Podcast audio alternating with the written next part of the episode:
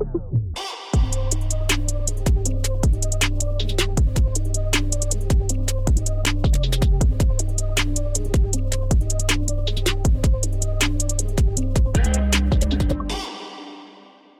Bienvenue tout le monde à un autre épisode de Chili chez Boulet. Très très content de me retrouver encore une fois. C'est encore tout nouveau dans les, euh, les nouveaux studios ici, de- dans- dans les studios de la Poche Bleue, avec la nouvelle gang de prod.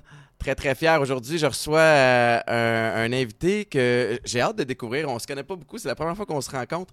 Mais j'ai Carl Arsenault de Carl is Cooking avec moi. Carl, t'es une machine de guerre sur YouTube. T'as au-dessus d'un million d'abonnés sur ta chaîne de, de cuisine. J'ai l'impression que tu es spécialisé particulièrement ou tu as un intérêt particulier pour les, les pâtisseries. Tu as un parcours en Europe. Là, je- je pense- il y a beaucoup à discuter, là, mais je veux Ouais. apprendre à, à te connaître. T'es qui, tu viens de où, puis comment ça t'es rendu là? Ok, ben, Carl vient de Saint-Eustache euh, et en fait, euh, j'ai toujours eu cette passion de la cuisine. Tu as bien dénoté en fait tout Ouais. ça. La passion de la cuisine avec un gros penchant pour la pâtisserie. Euh, ça me vient de ma mère en fait qui était un cuistot euh, hors pair. Elle était vraiment euh, très gourmande et elle aimait beaucoup partager cette passion-là. Elle l'a transmise à tous ses enfants. Euh, on, est, on est quatre enfants dans ma famille et puis euh, j'ai vraiment donc hérité de ça et j'ai le plaisir de pouvoir vivre de ça aujourd'hui. Quelque chose que j'aurais pas nécessairement imaginé dans le passé parce que j'ai eu un parcours qui a, fra- qui a été quand même un peu sinueux. Ouais. Euh, j'ai fait plein de choses qui étaient toujours un peu liées justement au monde de la restauration. J'ai toujours eu cette passion, donc c'était clair pour moi que j'allais étudier dans ce domaine-là. Mais euh, j'ai fait quand même quelques allers-retours avant de revenir vraiment à la cuisine et à la pâtisserie. Du essai-erreur, peut-être? Ben, pas tant d'essais-erreurs, je dirais, mais beaucoup de beaucoup d'aventures qui ont été toutes passionnantes, plus les unes que les autres. Euh, j'ai donc travaillé longtemps en restauration suite à mes études en restauration et en sommellerie. J'ai étudié aussi la sommellerie. Ouais. Euh, c'est un monde que je côtoie beaucoup moins maintenant parce que je bois plus vraiment d'alcool, euh, ou très très peu. Mais j'ai donc euh, fait mes études dans ça. Et j'ai travaillé en restauration dans plusieurs établissements à Montréal euh, jusqu'à l'âge de 25 ans. Et euh, j'ai travaillé au Toqué, euh, au Loméac, Ouais. assez longtemps, à des super belles institutions Ouais, où ouais. j'ai eu beaucoup de plaisir.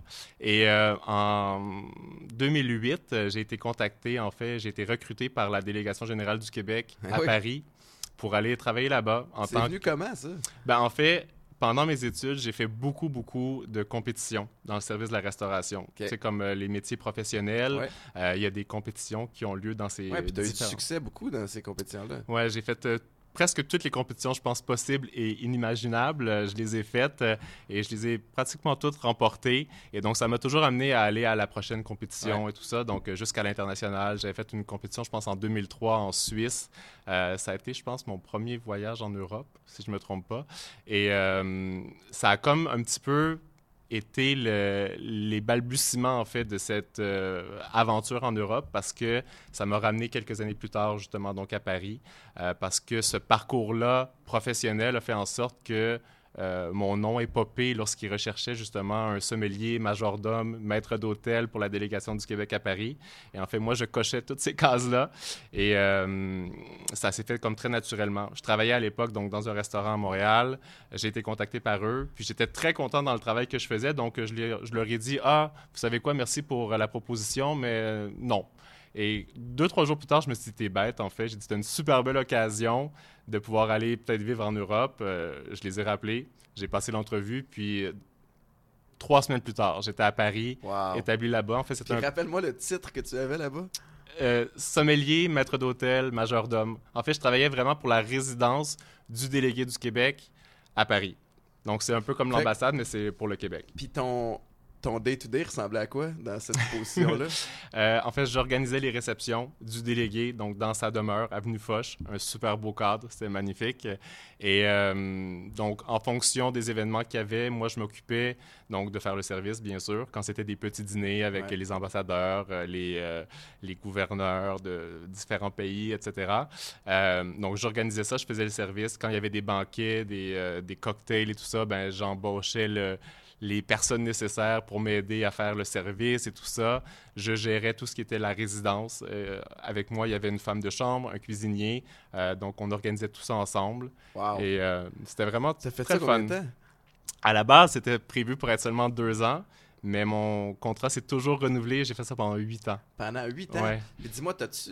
Parce que, tu sais, c'est un monde que moi, je connais peu, mais est-ce que c'est typique d'un délégué à l'étranger d'avoir ce genre de truc où ça, ça fit avec sa passion ou ses intérêts à lui, puis il, il- il- il- il se forme une équipe composée de gens qui, qui vont l'aider à passer un bon moment là-bas? Ben, je pense qu'il a un peu cette obligation, en fait, de recevoir les gens à la maison. Donc, pour que ça se passe bien puis très smooth, euh, ben, il veut pas avoir à gérer Ben non, tout le casse-tête autour de, bon, qu'est-ce qu'on mange, qu'est-ce qu'on sert comme vin, tout ça. Donc, moi, j'étais là, en fait, pour pallier à ça, Wow! Au final. Ça, dans un CV, pour un, un gars comme toi, c'est quand même cool à écrire. que moi, j'ai fait ça. Est-ce que ça t'a aidé ensuite de ça à t'ouvrir des portes ailleurs? Ben, je dirais que je pensais que ce serait un super catapulteur, en fait, pour la suite, parce que j'avais cette idée de peut-être ouvrir un restaurant, euh, puis de voir un petit peu où ça allait m'amener. Mais quand je suis arrivé à Paris, j'ai senti que c'était vraiment ma deuxième maison, même peut-être ma première maison. Je me suis senti tellement bien en France. En Europe, j'étais comme dans mes, dans mes shoes. là. C'était Ah ouais, hein? comme super easy. La première journée que je suis arrivé à Paris, j'ai comme senti cette euh, effervescence de la ville qui m'a comme émerveillé. C'était tellement simple. Je trouvais que les gens, même si tout le monde dit que les Français sont chiants, moi j'ai trouvé comme tout hyper cool. J'avais une super bonne connexion avec la ville.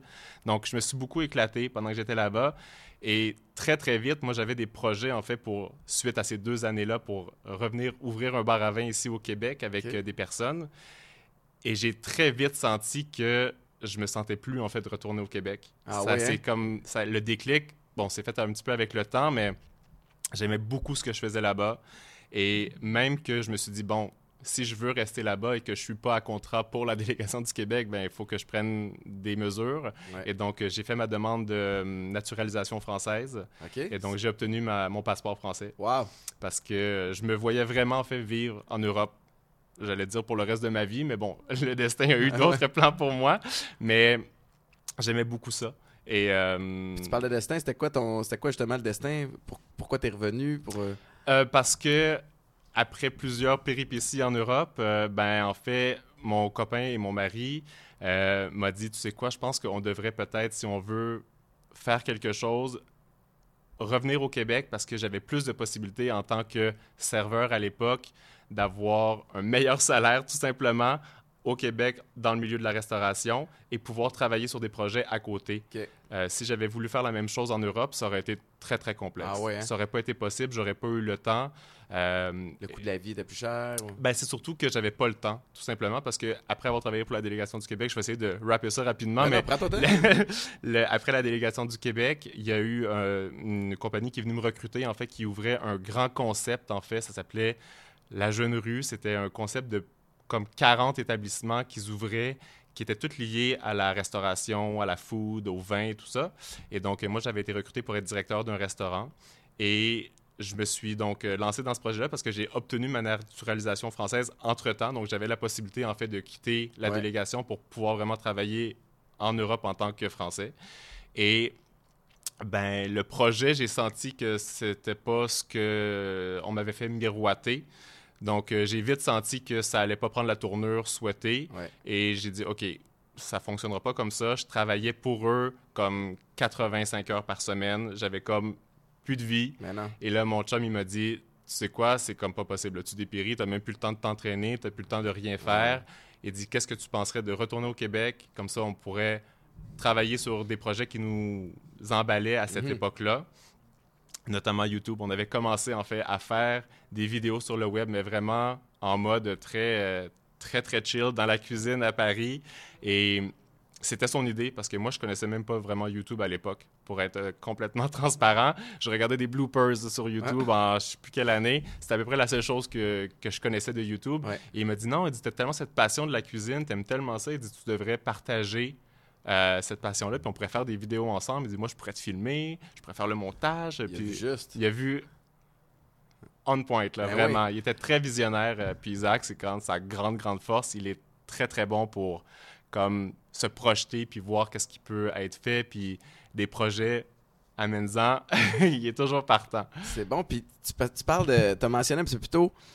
Tu sais, tu gagnes ta vie maintenant avec la cuisine, mais, mais pas nécessairement de façon conventionnelle. Puis c'est ça que je suis curieux de t'entendre là-dessus parce que habituellement, les personnes qui sont passionnées par la cuisine vont faire comme toi, vont prendre des cours, vont ensuite de ça aller acquérir de l'expérience à travers diverses activités pour ensuite avoir l'objectif de s'ouvrir un, resto mm-hmm. ou d'avoir des partenaires puis d'avoir un petit concept à eux. C'est pas ça ton.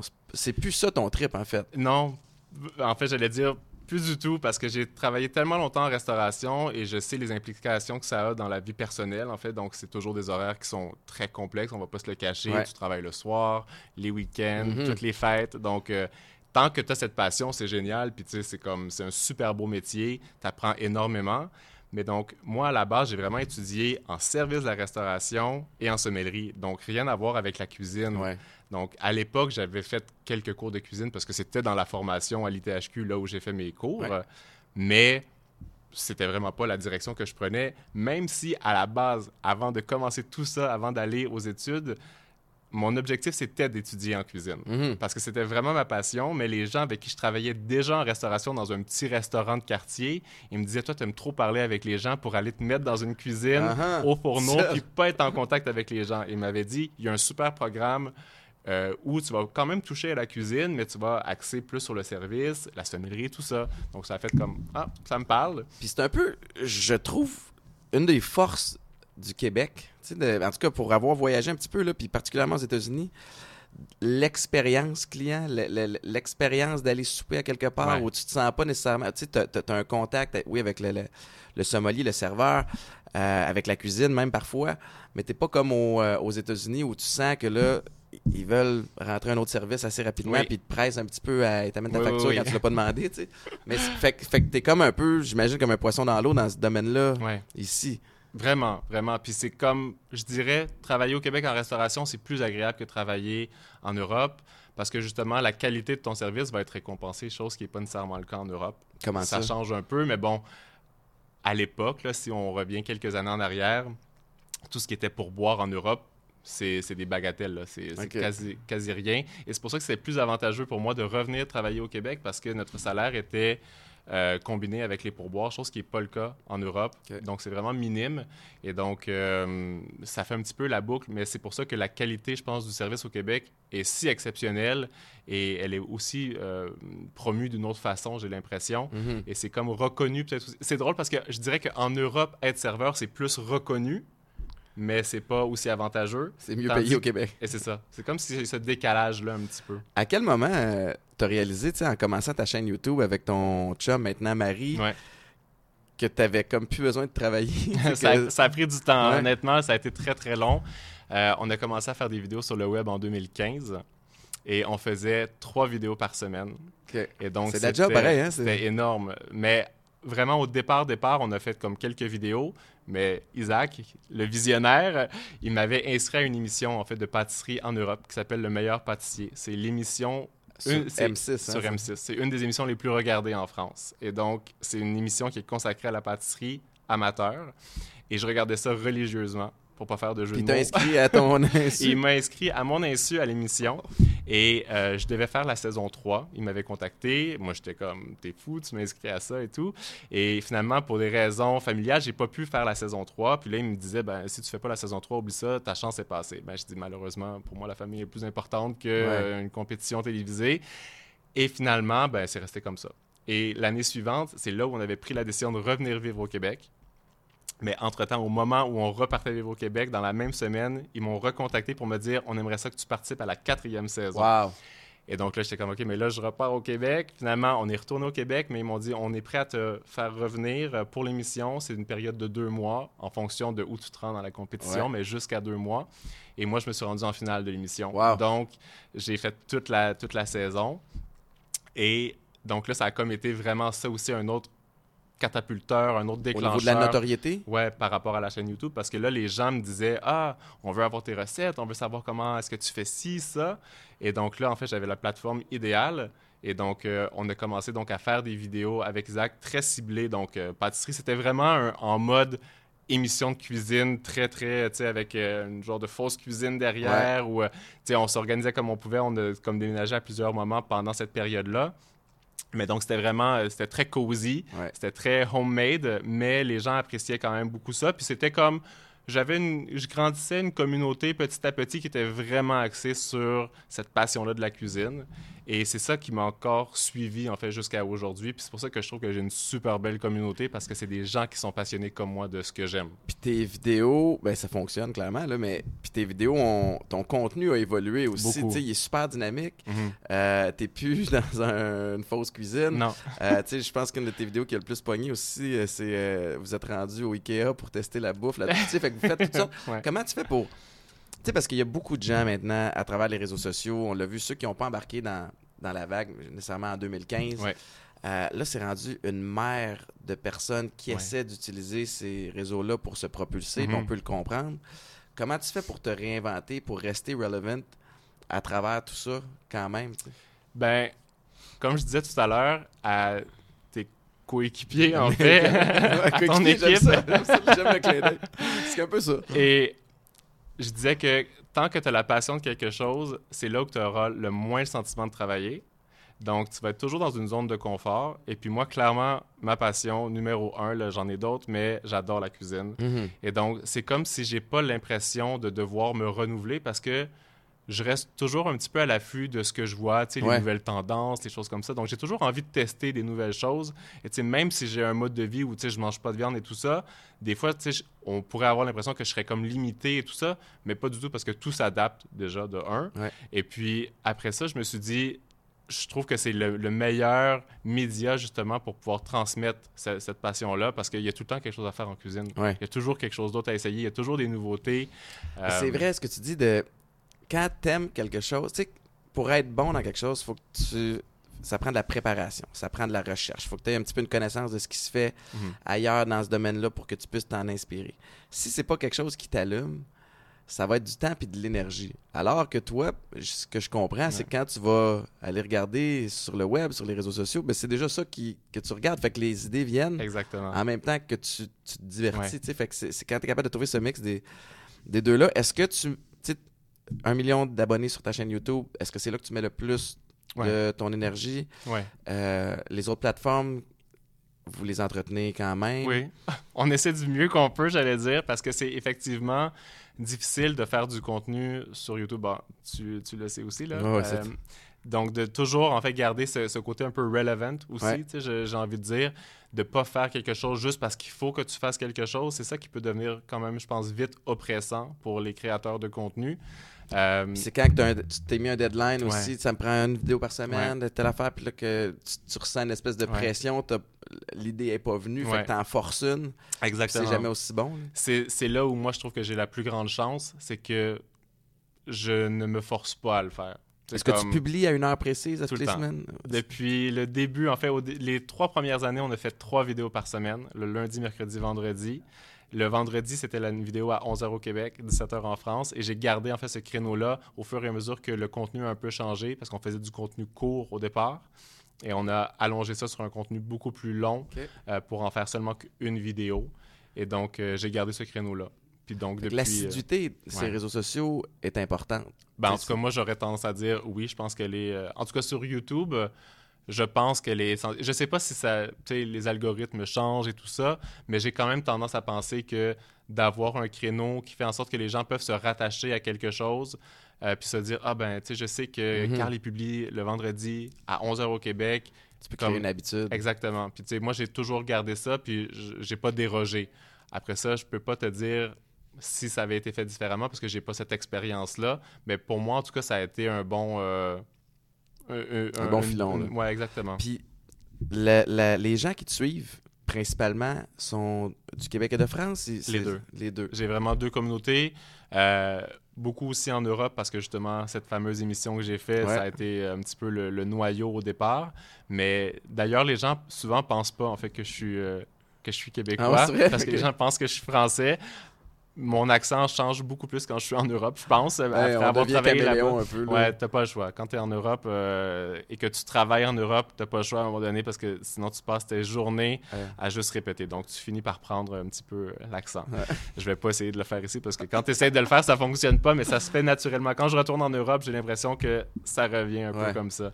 Euh, mais donc les gens ont pas l'impression en fait que je suis québécois. Souvent les gens pensent comme ah t'es es français ou euh, puis non, c'est juste c'est vrai que j'ai peut-être ce background background-là, donc ça, ça transparaît un Ouais. peu dans l'accent. Mais euh, donc, j'ai vraiment les deux communautés. France, euh, Québec. Euh, donc, euh, vraiment tout ce qui est francophone. Aussi beaucoup la Belgique. Tu parlais d'alimentation, euh, tu ne manges pas de viande. Ouais. Euh, pour quelle raison? C'est très drôle parce que. très drôle. Je sais pas si c'est très drôle, mais je- c'est très drôle. En fait, mon mari, Isaac, est végétarien depuis qu'il a l'âge de 10 ans. Lui, à l'âge de 10 ans, il a dit à sa famille Moi, je veux plus manger de viande. Il y avait un truc avec sa famille. Son grand-père avait une ferme. Puis il a réalisé Oh, que wow. le petit lapin qu'il devait sauver, ben, c'était celui qui allait pas se faire tuer. Puis que les autres, il allait passer à la casserole. Mm. Et donc, il a dit OK, c'est terminé. Et en fait, toute sa famille a suivi. Et donc, Wow. quand nous, on s'est rencontrés en France, euh, il était donc végétarien. Et moi, je lui ai dit, juste que tu saches, moi, je vais pas arrêter de manger de la viande parce que toi, tu manges pas de viande. Ça m'a rattrapé.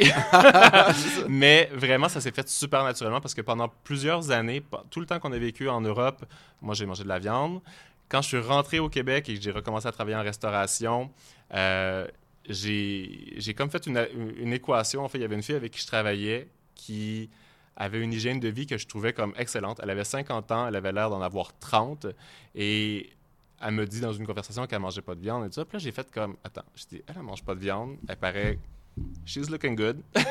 La famille de mon chum, qui sont tous végétariens, ont tous l'air super jeunes. Sa mère, qui a, je dirais pas son âge, mais qui a de l'air d'en avoir la moitié, vraiment. Wow. J'ai fait comme, OK, je dis, tu sais quoi? Je dis, je vais tester, en fait, de voir si ça peut me convenir. Parce que, tu sais, je sais que c'est pas pour tout le monde. Il y a des Mhm. gens qui ont vraiment besoin de manger de la viande, puis c'est comme.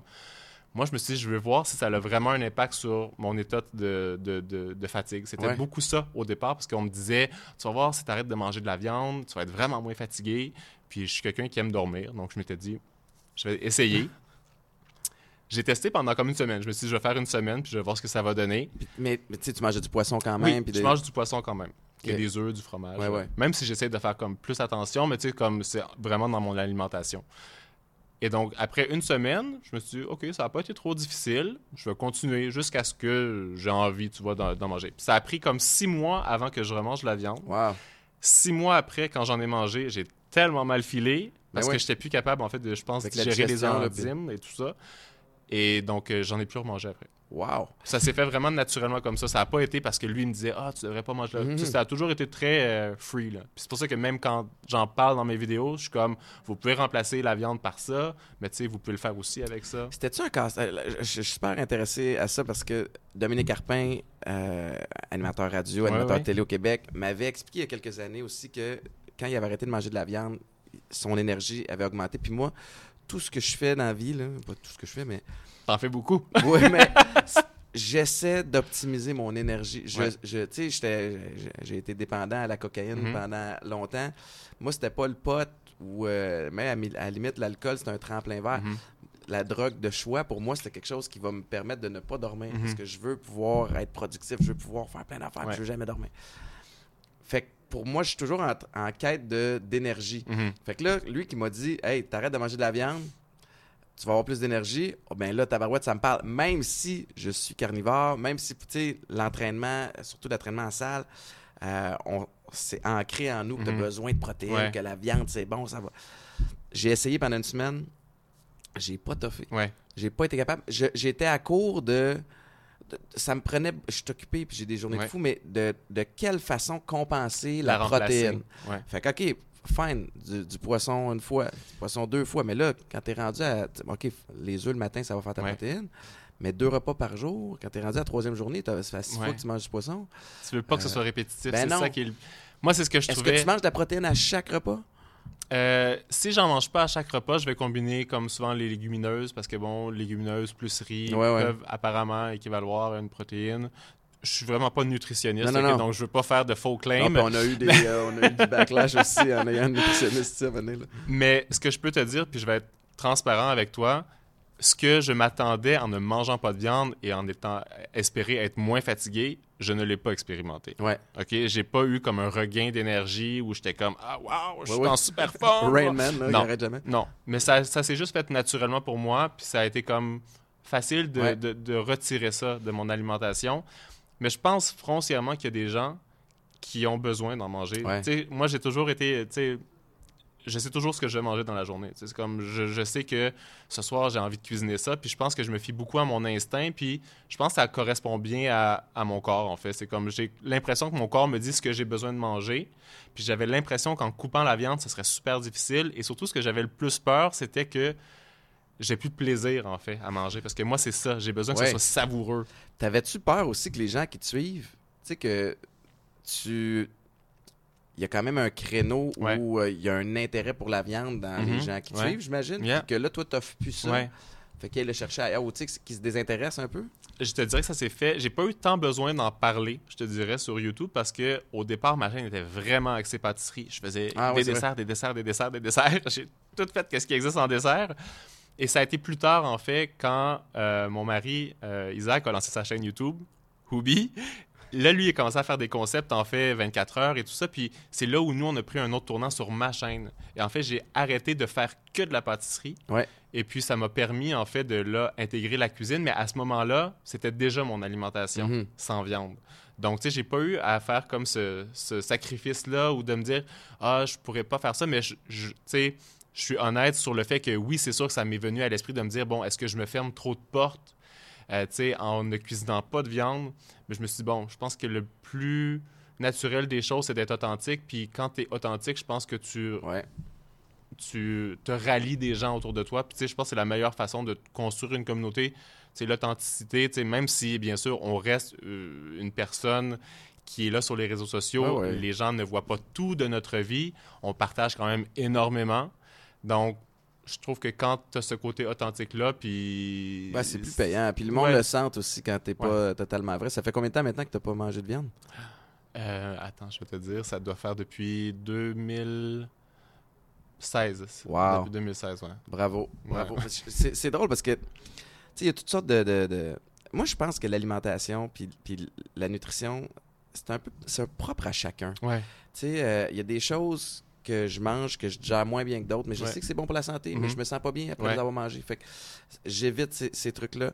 J'ai aussi, euh, tu sais, on parle beaucoup de, de, euh, de jeûne intermittent. Ouais. Je suis pas contre ça du Mhm. tout, même que je le, je le fais jusqu'à un certain niveau, mais ce que j'essaie de faire le plus possible, c'est d'écouter ma faim. Puis, dans mon cas, réduire les portions parce que je suis gourmand. Suis un excessif dans tout. Fait que, tu sais, comme, quand- écoute, là, on, est, on tourne, euh, ça va jouer un dimanche, mais on tourne, on est vendredi. Puis le- moi, le vendredi, j'ai encore les patterns de pendant la semaine, je suis discipliné. Ouais. La fin de semaine, Je me fais plaisir. je me fais plaisir. Puis, tu sais, puis je compense pour toutes les fois où je me suis privé pendant la semaine. Mais je réalise qu'au niveau de mon énergie, en tout cas, puis de ma digestion, ce qui est étroitement lié à l'énergie par le fait même, plus j'attends avant de manger, sans Ouais. me rendre euh, étourdi, puis, Ouais. euh, puis faible, puis, lightheaded, plus mon énergie est bonne et stable. Ouais. Et plus je limite mes portions, au lieu de me gaver puis de me gaver, ben encore une fois, même principe. Mais je le sens, puis tu senti, toi, des fois, ce que tu disais tantôt, t'as arrêté de manger de la viande, t'as pas senti le kick que tu espérais, mais tu l'as senti à l'inverse quand tu as recommencé à manger de la viande, Oui. par exemple. Puis ça, je le sens Ouais. aussi, tu je suis un, amateur de steak, puis je, le- je le prends bleu ou Ouais. euh, saignant, tu. Euh, mais après ça, je, je suis une épave, là. Ouais. Tu tu je peux pas dîner avec ça, puis après ça, penser aller m'amuser avec les Ouais. enfants après parce que je veux juste vouloir Mhm. dormir. tu. Fait Ouais. que mon dîner est plus léger qu'avant, même si ça devrait probablement être l'inverse, parce que le, souper, mais t'es sur le bord de te coucher. t'es- Fait Ouais. il y a comme. euh, il y a beaucoup d'essais-erreurs dans mon cas. Je, je sais pas c'est quoi l'expression, je me rappelle pas, mais ils disent prendre le petit déjeuner comme un roi, puis après ça, il y Ouais. a un truc comme ça. Moi, j'arrive pas à prendre un petit déjeuner. J'ai pas faim le matin. Je suis Ouais. très gourmand, je- mais le matin, c'est facile pour moi de pratiquer du jeûne intermittent, même que je- si je ne le fais pas tout le temps. Je te dirais que naturellement, c'est quasi ce que je fais parce que j'ai pas besoin de manger avant 11h, midi, des fois Mhm. 13h. Je, tu sais, je ressens pas cette faim. Mais par contre, quand je commence à manger, Ouais. là, c'est comme Tassez-vous de là, j'ai faim. C'est comme j'ai un super gros appétit. Ouais. Mais je pense que tu as la clé, en fait, dans, dans ce que tu dis en disant d'écouter un peu ce que ton corps a besoin. Puis c'est pour ça que, tu sais, je suis jamais en train de dire faites ci ou Ouais. faites ça ou, tu sais, comme Parce qu'il y a des principes dans chaque mentalité qui fonctionnent. Tu sais, je me souviens, j'avais eu un. Écoute, longue histoire courte. Après ma deuxième saison aux Alouettes, j'ai mes essais de la NFL qui approchent. Puis, mais tu sais, je suis brûlé, mon Mhm. corps est magané de la saison, je suis fatigué, mais dans un mois, j'ai mes essais NFL. Fait qu'il Ouais. faut que je sois frais dispo. Ouais. Fait que j'engage un coach. Puis à l'époque, euh, ce gars-là travaillait pour Baseball Québec. sans Claude Robillard. Puis c'est un, gars qui, qui avait un background aussi en nutrition. Puis il me dit Regarde, on va, on va changer ton pattern. Là. Il dit Là, tu te réveilles le matin et tu te gaves. On va te bourrer le matin. Puis il dit Si tu as envie de manger justement des pâtisseries, du gâteau le matin, on s'en fout. Mais tu vas mettre du charbon dans la machine. Exact. Puis après ça, de toute façon, si tu fais ça à 6-7 heures le matin, tu as toute ta journée pour brûler ça. Puis il dit plus tu vas avancer dans ta journée, là, plus on va devenir un peu plus militaire Ouais. dans ta façon de t'encadrer. Fait que je l'ai fait pendant un mois, puis ça a fonctionné, mais c'est pas quelque chose que. Moi non plus, me lever le matin, aller manger le Ouais. restant de gâteau. Ouais. Juste, je me sens. Puis moi, j'ai aussi fait. Je sais pas si c'était comme ça, là, mais. j'étais un- la- ma journée la plus importante de la semaine, c'est le lundi. Il faut que je m'entraîne le lundi. Si je m'entraîne pas le lundi, rendu au mardi, je fais comme bah, je, je suis pas entraîné. Fait Ouais. qu'on dirait que c'est des cycles. Mais c'est la même chose avec la bouffe. Si je commence ma journée en mangeant en- Ouais. ce que je considère une triche, ben après ça, je suis comme rendu au midi. ton ben, intérêt. Je peux les prendre, les biscuits, Ouais. lui, je peux les prendre. Fait que c'est- euh, c'est drôle, puis ça reste, ça demeure, puis je vois Marc-Antoine dans mon équipe en arrière qui me check parce que oh, ça reste un sujet très, très sensible, l'alimentation. Est-ce que tu reçois du backlash des fois? As-tu des gens qui, euh, au niveau de la santé, au niveau des ingrédients, au niveau des aliments, Tu sais, j'ai une super belle communauté. Je suis hyper chanceux et privilégié pour ça. J'ai tellement peu de ce genre de, de commentaires. Je sais pas si c'est parce que j'y fais aussi peut-être Pas peu attention. attention. là. Ouais. Mais tu sais, même si euh, je me mets à aller regarder tout ça, j'ai pas beaucoup ça. C'est pas pour dire, là, sur ma chaîne, j'ai fait des trucs où je mangeais euh, du fast-food, euh, des, des trucs et tout ça. Mais je pense que cet équilibre-là, je l'apporte dans mes vidéos parce que, tu sais, autant quand je vais tester des choses, des recettes TikTok ou peu importe, ben, je vais toujours me faire, pas un devoir parce que je le fais naturellement, parce que je suis intrigué de tester autant les trucs qui ont de l'air complètement décadents que les trucs qui ont de l'air hyper healthy. Ouais. Donc, tu sais, Ben, ce qui est un peu comme tout le monde. c'est normal, là. Ben ouais. Je veux dire, tout le, monde a tout le monde a des cravings. Tout le monde a besoin de se récompenser à un moment donné Mhm. de quelque chose. Comme tu dis, quand que tu fais des efforts puis que tu es super assidu sur ton alimentation, à un moment donné, je Ouais. veux dire, c'est comme... C'est OK, Je là. fais ça pour. En plus, c'est le fun de manger. Oui, Tu sais, partager un repas avec quelqu'un Voilà. ou juste ouais, profiter de, du goût en bouche. ouais. Euh, ton chum puis toi, OK, là, je comprends que vous gérez vos... En tout cas, vous vous entraidez pour vos Ouais. chaînes YouTube. Euh, vous les monétisez, évidemment. Ouais, Euh, vous êtes devenus des brands. ouais. Et vous êtes passé de la cuisine pâtisserie à un autre produit, High Ouais. on Fun. Peux-tu me parler un petit peu de ça? En fait, euh, High on Fun, c'est euh, une marque de skincare euh, que l'on a développée euh, déjà un petit peu avant le- la pandémie, parce que ça a pris quand même beaucoup de temps. Mais l'idée a germé vraiment pendant cette période-là.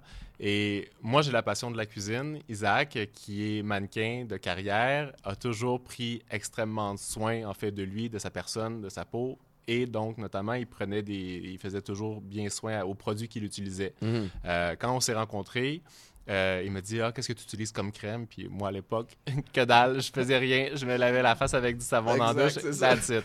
Et il m'a dit Non, non. Il dit Il faut pas que tu fasses ça. Il dit C'est important de- de- d'entretenir ta peau et tout ça, de prendre des bons produits. Et donc, ça a toujours été, lui, une de ses passions. Et donc, quand est venu ce moment-là où on n'était plus en mesure de voyager par rapport à la pandémie, on s'est dit, OK, comment est-ce qu'on se diversifie? Qu'est-ce qu'on a envie de faire? Et tu sais, le- je pense que le réflexe logique et que les gens s'attendaient de voir de nous, c'était justement qu'on se lance sur un truc très cuisine, ouais. euh, tu sais, axé food. Mais Isaac, je savais qu'il avait cette passion-là, puis je me suis dit, tu sais, il me l'avait verbalisé, il dit, t'aurais pas envie qu'on crée une marque de, de soins pour la peau? Mhm. Puis j'ai fait comme, sure. Je dis, moi, ça m'a tout de suite interpellé parce que, je sais pas, il y avait comme ce côté quand même un petit peu chimie, euh, tu sais, les compositions, les formules et tout ça, qui me rappelait quand même la cuisine. J'avais pas l'impression d'être comme dans le champ, mais c'était quand même un tournant Ben, assez important, tu sais, pour nous de se lancer dans ça. Malgré le fait que Isaac euh, a testé beaucoup de produits de beauté sur sa chaîne et tout ça, ça restait une plus petite partie de son contenu.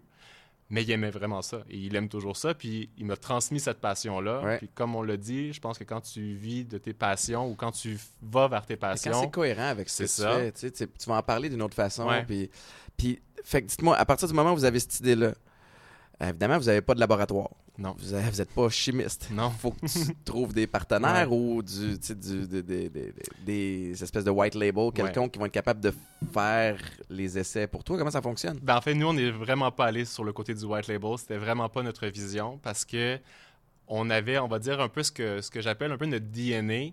Euh, on avait des valeurs qui étaient très précises pour nous, qu'on voulait qui se, se mimiquent en fait dans nos produits. C'est quoi? on voulait le côté clean des formules, donc euh, vraiment avec euh, pas de perturbateurs endocriniens dans les produits.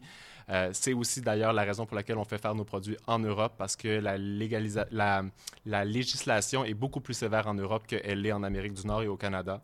Donc pour nous, c'était même pas une question en fait, c'était OK, on avait la possibilité grâce à des contacts et on, on était privilégié par rapport à ça, mais de pouvoir créer justement nos formules directement mm. avec les labos. Puis si les formules sont approuvées Europe, vont être approuvées évidemment Canada-US parce que c'est plus sévère là-bas. Mais l'inverse serait pas nécessairement vrai. Euh, en fait, il y a des produits qui sont pas nécessairement euh, euh, au niveau de la législation, pareil que c'est possible d'être vendu en Europe et tout ça. Donc, c'est un défi pour vous de à quel endroit vous pouvez vendre tel, tel produit? Non, parce qu'on s'assure que les marchés que l'on veut couvrir, on puisse euh, les vendre. Mais comme il faut quand même s'assurer que certains produits ben puissent être vendus sur les deux territoires. C'est comme si on pense, mettons, à, développer euh, des écrans solaires, c'est très, très complexe parce que les différents filtres qui sont mis pour les écrans solaires sont divisés dans trois catégories, en fait. En Europe, euh, en Asie et Canada, États-Unis. Et en fait, chacun de ces marchés-là a des trucs différents. Donc, c'est très compliqué d'avoir un produit, on va dire, là, je te fais un exemple qui regroupe ça, qui serait possible de vendre sur tous les territoires avec les mêmes revendications. Je comprends. Pour faire une histoire courte un peu. Mais donc, nous, c'était clair qu'on faisait ça là-bas parce qu'on voulait ce, gage de qualité, cette, euh, c'est comme un gage de sécurité, d'expertise. Mhm. Et donc, et on avait la possibilité de le faire, justement. Donc, on était en contact avec une personne qui nous a permis, en fait, d'être avec ces labos-là, chose qui n'est pas m'a donné à tous. Mhm. Et euh, donc, euh, on a pu vraiment dépeindre notre ADN qui était le côté justement fun, euh, innovatif, créatif, clean, vegan, cruelty-free. Bon, toutes les, choses un petit peu quand même qui peuvent être paraître de base, on va dire, pour ah la cosmétique, mais c'est quand même important. Puis c'est pas... Quand on plonge dans cet univers-là, on réalise que on est très loin de ça dans, au niveau de toutes les marques. Il y a beaucoup de choses qui sont vendues que tu n'as pas nécessairement envie de mettre sur ta peau. Puis nous, c'est vraiment en commençant à travailler les formulations qu'on s'est rendu compte de ça. Puis on s'est dit, OK, wow, on a vraiment une possibilité, nous, d'apporter quelque chose de différent, de nouveau, puis qui est innovatif. Donc, on voulait justement ce côté fun et très coloré qu'on a sur les réseaux sociaux. On voulait l'amener dans l'ADN de la marque, puis c'est ce qu'on a fait. Fait que tu as ton brand. Ouais. Euh, vous avez trouvé les, produits que vous vouliez faire avec le, laboratoire. Euh, évidemment, comme tout le monde, vous vous dites j'ai une communauté, j'ai un following. Au niveau marketing, ça va se faire de ce côté-là. Mm-hmm. L'arrière de cette business-là, c'est une business en ligne. Est-ce que vous avez des points de vente? Est-ce que, tu sais, c'est quoi le Présentement, en fait, tout se fait en ligne. On est représenté dans une boutique qui s'appelle le Dover Street euh, Parfum Market à Paris. Euh, c'est une, marque, ben, c'est pas une marque, mais en fait, c'est une location très exclusive où ils ont des produits, en fait, très, très exclusifs. Juste que tu saches que là, on s'aventure sur un terrain. que, disclaimer, moi, je me lave la face le matin et le soir avec de l'eau du robinet dans le visage, pas de débarbouillette. Puis une fois de temps en temps, quand j'ai la peau sèche, je dis, Maïka, T'as-tu de quoi que je pourrais mettre? Fait que juste que tu comprennes. Je, suis super intéressé. Ah j'ai quelque chose pour toi et pour Maïka. Si c'est pas toi qui l'utilise, ça sera peut-être ah, mais ben, tu, tu, regarderas ça peut-être plus tard. ou, euh, maintenant, ça va me permettre de. C'est-tu correct? Oui, oui. Il y, a des, il y a des bouteilles d'eau, en fait, pour, euh, pour les enfants. Je pense que ça va être. Euh, ça, c'est des bouteilles d'eau. Bouteilles d'eau, OK?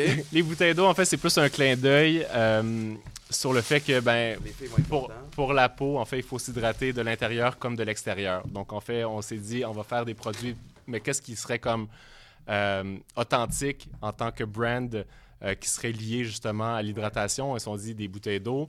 Isaac s'est dit, moi, quand j'étais jeune, j'avais des trucs qui changeaient de couleur. Il me semble que ça serait le fun qu'on essaie de faire ça. Donc, on a développé, en fait, avec euh, une société, des bouteilles qui changent de couleur au contact de l'eau glacée. Donc, les bouteilles, en fait, quand tu mets de l'eau glacée dedans, elle devient violet. Donc, euh, il y en a une rose, une bleue. présentement serait... Elle est tiède. Donc là, ça voudrait dire que c'est le temps de la boire. En fait. ben ouais. Mais si tu la mets froide, si tu la mets bien froide, tu vois à quelle vitesse elle va changer de couleur. Donc, c'est peut-être juste un petit reminder d'en boire. Ça. Voilà. Je sais que tu aimes de boire. Combien de litres d'eau avant ah, euh? c'est, euh, Ok, je vais raconter. Je vais me coller. Mais t'as vu cette histoire-là. J'étais super fier parce que, hey, sais-tu quoi? ça va être la plug Popeyes, OK? Ça va être le temps parce que mon histoire est en lien avec Popeyes. Fait que, capsule Popeyes à l'instant. Je me prépare pour aller m'entraîner, puis moi, la formule est simple. C'est un scoop de Supernova disponible chez Popeye. Ça fait en sorte que j'ai des entraînements de malade. C'est les meilleurs trainings de ma semaine, c'est quand je prends Supernova. Je crash pas après, puis ça me rend plus productif dans ma journée. De toute façon, j'ai pas le choix parce que y en a un qui me check.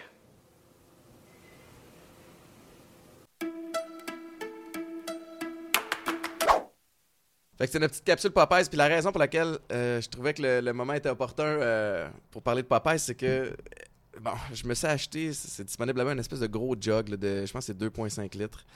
Puis on parle d'hydratation, c'est si simple, mais en même temps si compliqué à faire. Mm-hmm. Personne que je connais, tout le monde sait qu'il faut boire plusieurs 2, 2, 3 litres par jour, puis on le fait pas. Fait que j'ai commencé ma journée bien craqué, puis en excessif que je suis, j'avais bu mon 2,5 litres. Il était 8h45 le matin. Puis je suis comme, man, je vais me rendre à 5. Tu sais, je suis comme, la journée va être belle, puis je vais être. Mais ma matinée de meeting, je l'ai passée à salle de bain. J'ai pissé mm-hmm. ma vie cette journée-là. Et j'ai fini par ne plus boire d'eau. Parce mm-hmm. que rendu au meeting d'après-midi, Là, j'étais en post-traumatique. Comment j'ai peur, là? Je veux pas. Voulez-vous de l'eau? Non. Parce que je veux assister au meeting. fait que j'ai plus bu d'eau de toute la journée. Ben, c'est pas mieux. C'est ça, quand tu bois beaucoup, beaucoup d'eau, en fait, apparemment qu'il faut faire attention aussi aux minéraux, en fait. Ah donc, euh, Exactement. Donc, il euh, faut, apparemment, je sais pas, là, mais j'ai. Isaac, il m'a dit ça récemment qu'il faut peut-être même prendre un petit, peu, un petit peu de sel ou un truc comme ça. Ça peut être une, bonne. Ah, peut-être à, investiguer. En On y demandera, mais sache que ça, je pense que c'est un super bon compromis. Puis merci, super euh, généreux de ta part. Puis mettons qu'on revient au produit, là. Là, j'ai ici un Fully Charge Sérum Vitamine C. En fait, je t'ai apporté des trucs. Je savais pas en fait quelle aurait pu être ta routine, mais je me suis dit, bon, habituellement, les mecs sont moins du genre à faire extra attention à leur peau. J'ai quand même envie d'avoir une belle peau. Ben tu, vois, c'est parfait dans ce cas J'approche 40 ans, puis sais-tu quoi? Je la sens la différence sur, sur ma peau, tu sais, qui est comme. Euh, On va avoir le même âge. Ah, c'est vrai? Ah ouais, ben, tu vois, tu t'as pas l'air de ça, toi. c'est la bonne nouvelle. Fait euh, sérum vitamine C, euh, poudre nettoyante enzymatique et sérum collagène. Fait que, mettons que tu me bâtis une routine avec ça, qu'est-ce qu'il faut que je fasse? Ben, super simple, en fait. Tu vois, le, ce qui était important pour nous, c'était que le côté fun soit dans les produits pour que ça donne envie de les utiliser puis que tu aies envie de prendre soin de toi, en fait. C'est comme un petit moment privilégié. Tu sais, on a des vies super actives, tout le monde est tout le temps dans le jus. On avait envie que quand les gens utilisent les produits, que ça leur procure un sentiment de bien-être, puis qu'ils mhm. soient comme feel good. Donc, on voulait que ça soit coloré. mais c'est important, tu sais quoi, parce que j'en ai essayé là, des, crèmes, puis puis là, ça vient d'une plante euh, du fin fond de l'Asie, super connue. Puis, tu mets ça, puis ça, tu te sens comme n'importe quelle autre crème que tu as mis dans ta vie. Puis, puis en même temps, quelqu'un m'avait déjà expliqué, tu sais, Étienne, si tu vas au gym une fois, tu te regardes dans le miroir, tu as la même shape. Oui, ça va pas changer. Tu mets une crème une fois, puis tu te regardes la peau, tu vas avoir la même. Tu sais, mais c'est l'habitude, j'imagine. La peau prend 28 jours à se régénérer, en fait. Les cellules de la peau, c'est 28 jours. Donc, si tu veux tester vraiment quelque chose, il faut que tu donnes un mois pour vraiment voir si ça a un effet. Le produit de base, en fait, c'est pour nettoyer ta peau, c'est la poudre, en fait. C'est une poudre. Matin ou soir, ça? Matin et soir, si tu veux. Euh, et en fait, c'est un peu la tendance coréenne des poudres, en fait, auxquelles tu ajoutes de l'eau. Et en fait, ça devient comme une mousse. Ah en anglais, c'est comic dust. c'est quand même cool comme nom. Et en fait, la poudre, elle change. Excuse-moi, j'ai dit comic. et en fait, quand tu mets l'eau au contact de la poudre, ça va changer de couleur. Ça devient violet, mais c'est naturel. C'est avec du chou rouge, en fait. C'est le chou rouge qui est dedans qui change la couleur. On en a une autre qui, qui change de couleur avec du curcuma. Dans ça, il y a de la papaïne, de la, de la bromélaïne. En fait, c'est deux c'est des enzymes de la papaye et de l'ananas. Euh, en fait, qui, euh, qui font l'effet enzymatique. Donc, en fait, tu nettoies ton visage avec ça, tu rinces avec de l'eau euh, facilement dans la douche. tu mets ça dans aller dans la douche, tu vas travailler le visage avec ça. Et quand tu sors, sérum vitamine C, parce que ça, c'est la base, antioxydant, c'est comme pour le stress oxydatif là, que tout le monde vit quand que tu sors dehors, la mhm. pollution et tout ça. C'est comme un super bon actif que tout le monde devrait avoir. autant la vitamine C, on en parle de façon topique, mais aussi dans notre système pour le métabolisme, c'est super bon. Et j'ai apporté en même temps le, le, sérum collagène parce qu'en fait, le collagène et la vitamine C, quand ils sont combinés ensemble, ils augmentent leur, euh, leur bienfait. Donc, euh, un, visage pour laver en premier, puis après ça, tu mélanges ton sérum, les deux en fait, et euh, c'est un super combo en fait. Tu vas voir ta peau va vraiment comme matin et soir. Tu peux faire matin et soir. Avant de se coucher, c'est pas grave de. Non, non, non, c'est parfait. C'est parfait.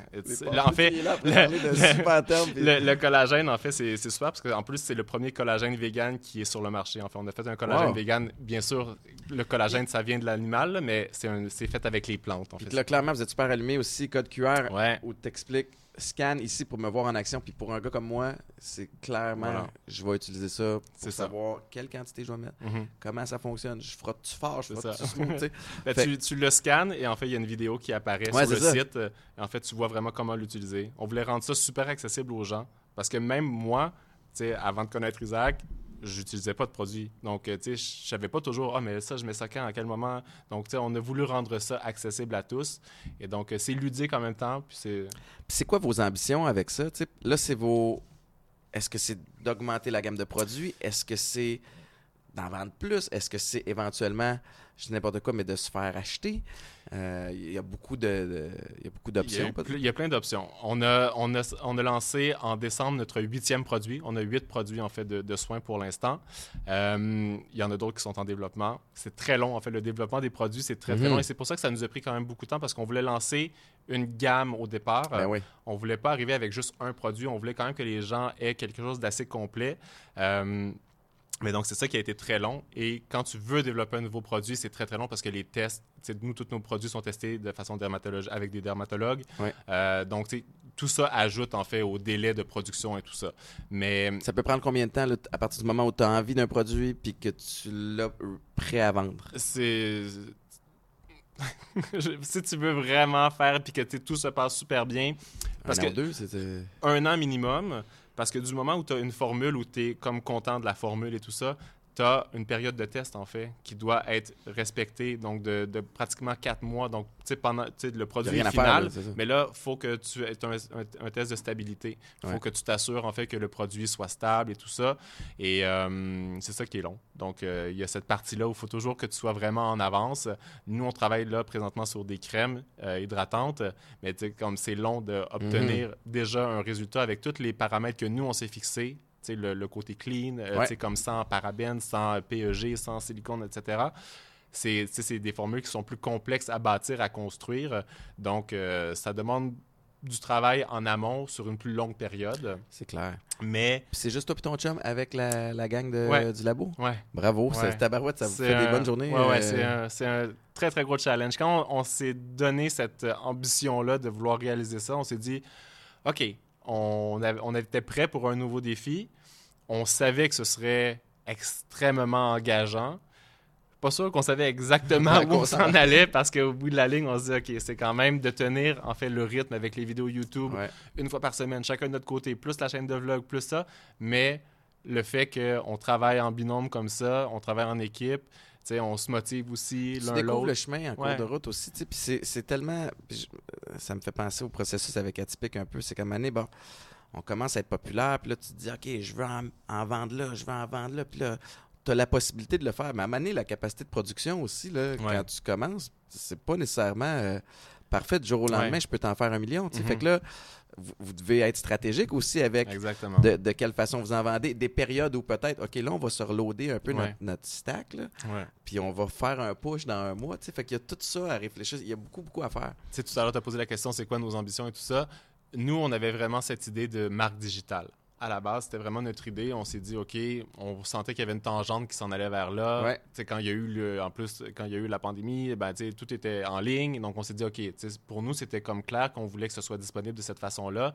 Et notre entrepôt en France nous permet de distribuer dans tous les pays, si on veut. Tu sais, comme on, on- fait la livraison dans plus de 70 pays. Wow. Donc, c'est comme possible pour nous de, de le faire à grande échelle parce qu'on a pris cette structure-là dès le départ. Tu sais, on aurait pu le faire différemment. On aurait pu dire, OK, on fait venir le stock chez nous, non, non, non.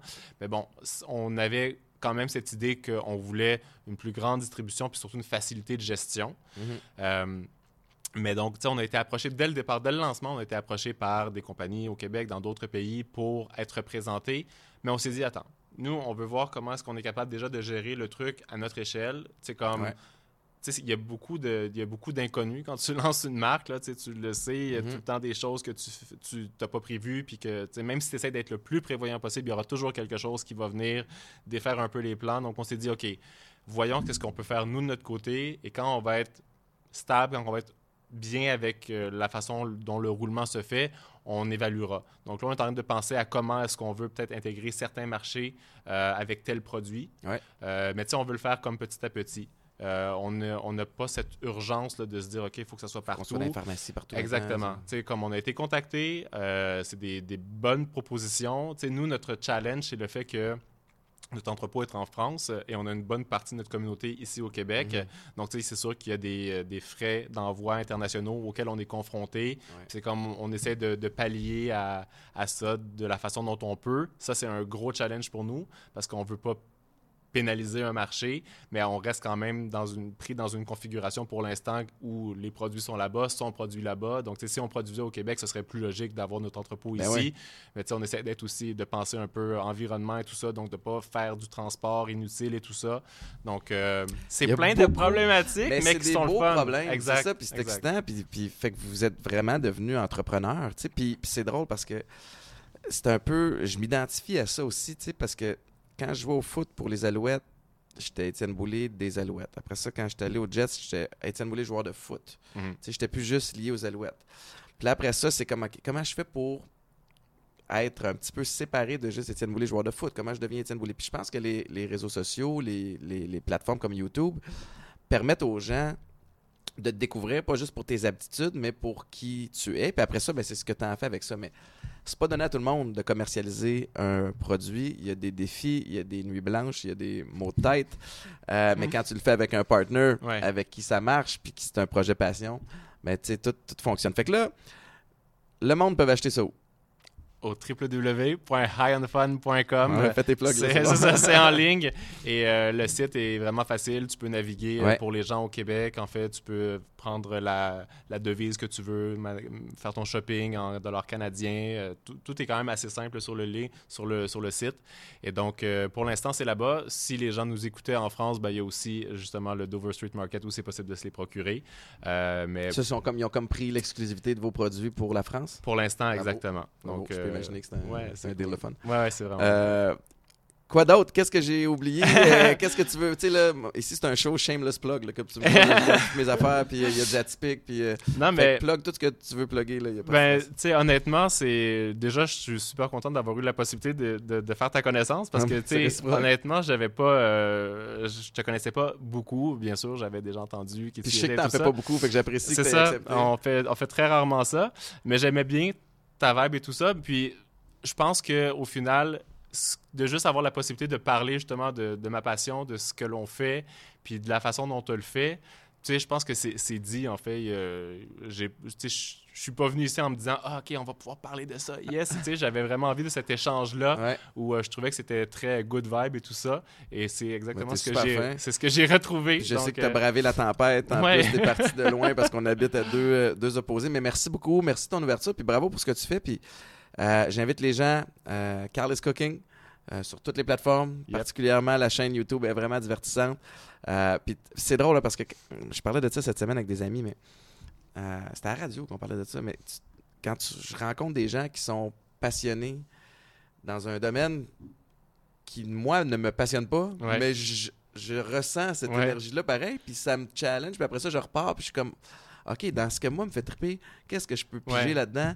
Fait que, tu sais, comme, limitez-vous pas. Si vous tripez peut-être pas cuisine ou soin de peau, allez, allez regarder la chaîne. Pareil, vous allez peut-être être plus allumé que vous, euh, que vous le pensez. Merci beaucoup. Ben, merci à toi. Ça a été une super euh, belle rencontre. Un bon retour. Merci tout le monde pour votre écoute. gentil. Euh, vous êtes de plus en plus encore à nous écouter, avec euh, particulièrement avec les derniers changements, on les, euh, on l'apprécie beaucoup. Puis je veux rappeler que tous les épisodes sont disponibles dès 18h à chaque dimanche et euh, évidemment sur toutes les plateformes de streaming. Alors bonne semaine tout le monde, ciao bye. Bonne semaine.